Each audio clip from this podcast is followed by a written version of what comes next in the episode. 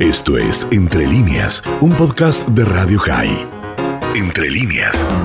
Vamos a dar la nota a Gustavo Segre desde Brasil porque por supuesto aquí la atención y en muchos lugares del mundo está puesta en ese país en tanto la aparición de nuevas cepas y las condiciones de la pandemia y por supuesto también algunas decisiones que se están tomando al respecto. Por ejemplo, aquí se está hablando de mayores controles, de restricción de vuelos. ¿Cómo estás, Gustavo? Dani Salzman te saluda desde Radio High.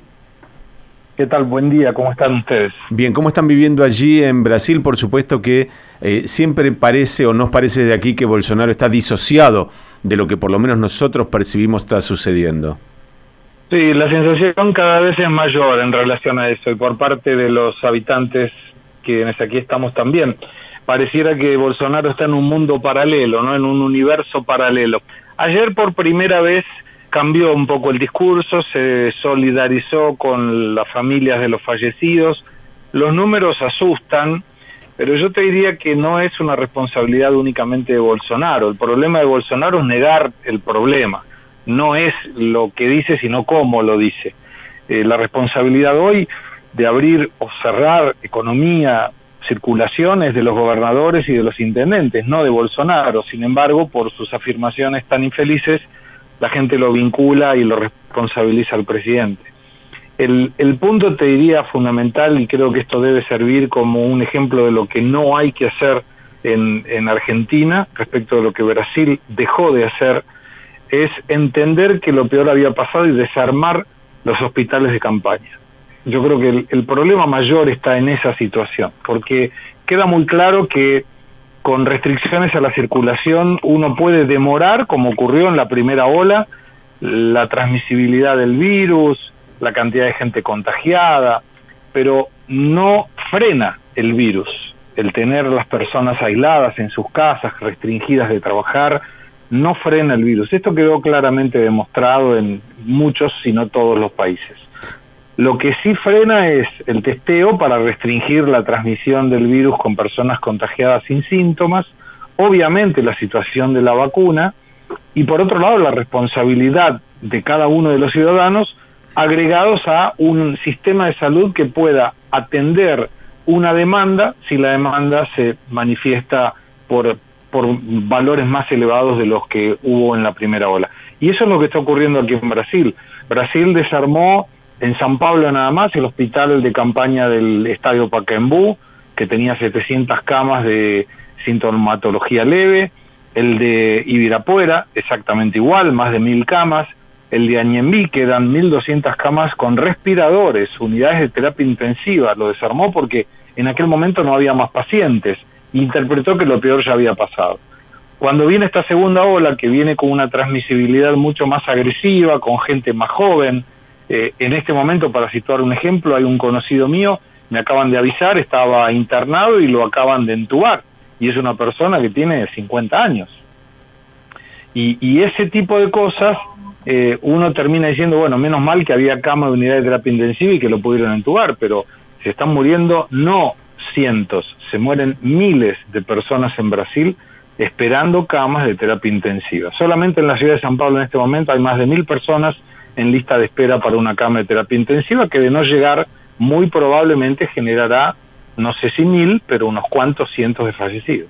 Gustavo, mencionabas el tema de las vacunas. ¿Cuál es la situación en Brasil? Entendiendo que, por supuesto, por la cantidad de la población, por las distancias y la logística debe ser muy complejo, aun si las vacunas estuvieran.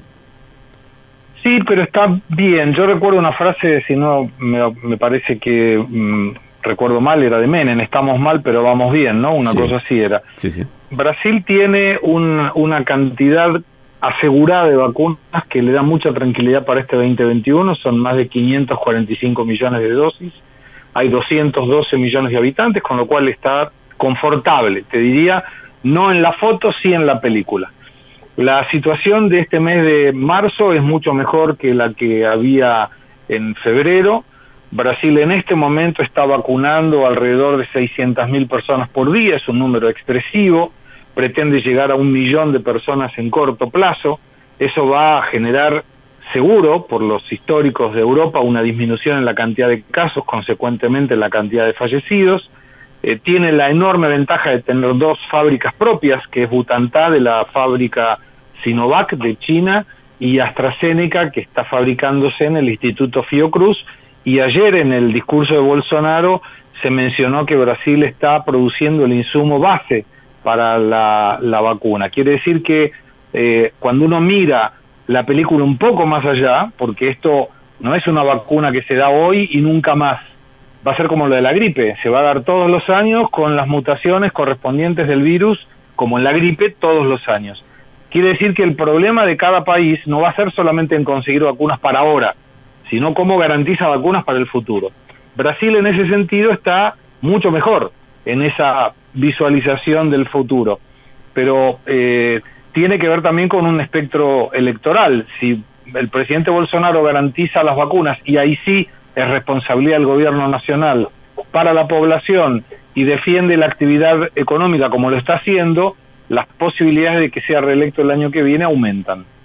Bien, la última pregunta, Gustavo, tiene que ver con el famoso kit COVID de tratamiento temprano que está siendo comentado en muchísimos medios en todo el mundo como, eh, entre comillas, eh, causante de la probabilidad de que haya eh, más víctimas porque justamente ese kit no ayuda al tratamiento ni a la prevención.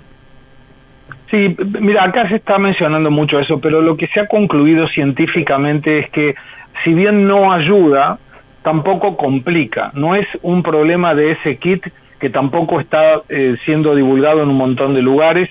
El problema de la falta de unidades de terapia intensiva es un tema estructural.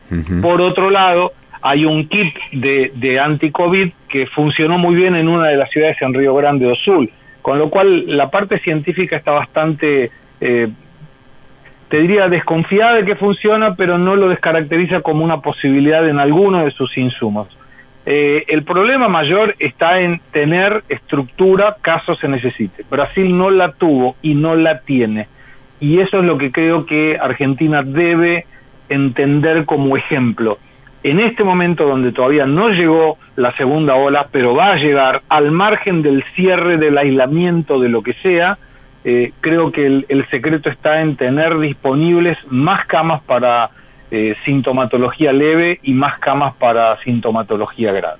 Gracias Gustavo por este informe, por contarnos. Nosotros estamos, por supuesto, en esta región muy atentos a lo que sucede en Brasil, por, por la importancia, por el tamaño, por la relación que Brasil tiene prácticamente con todos los países de la región, incluso por la cercanía y la movilidad. Te mandamos un abrazo muy, muy grande. Gracias a ustedes también, hasta luego. Gustavo Segre desde Brasil. Esto fue Entre líneas, un podcast de Radio High. Puedes seguir escuchando y compartiendo nuestro contenido en Spotify, nuestro portal radiohigh.com y nuestras redes sociales. Hasta la próxima.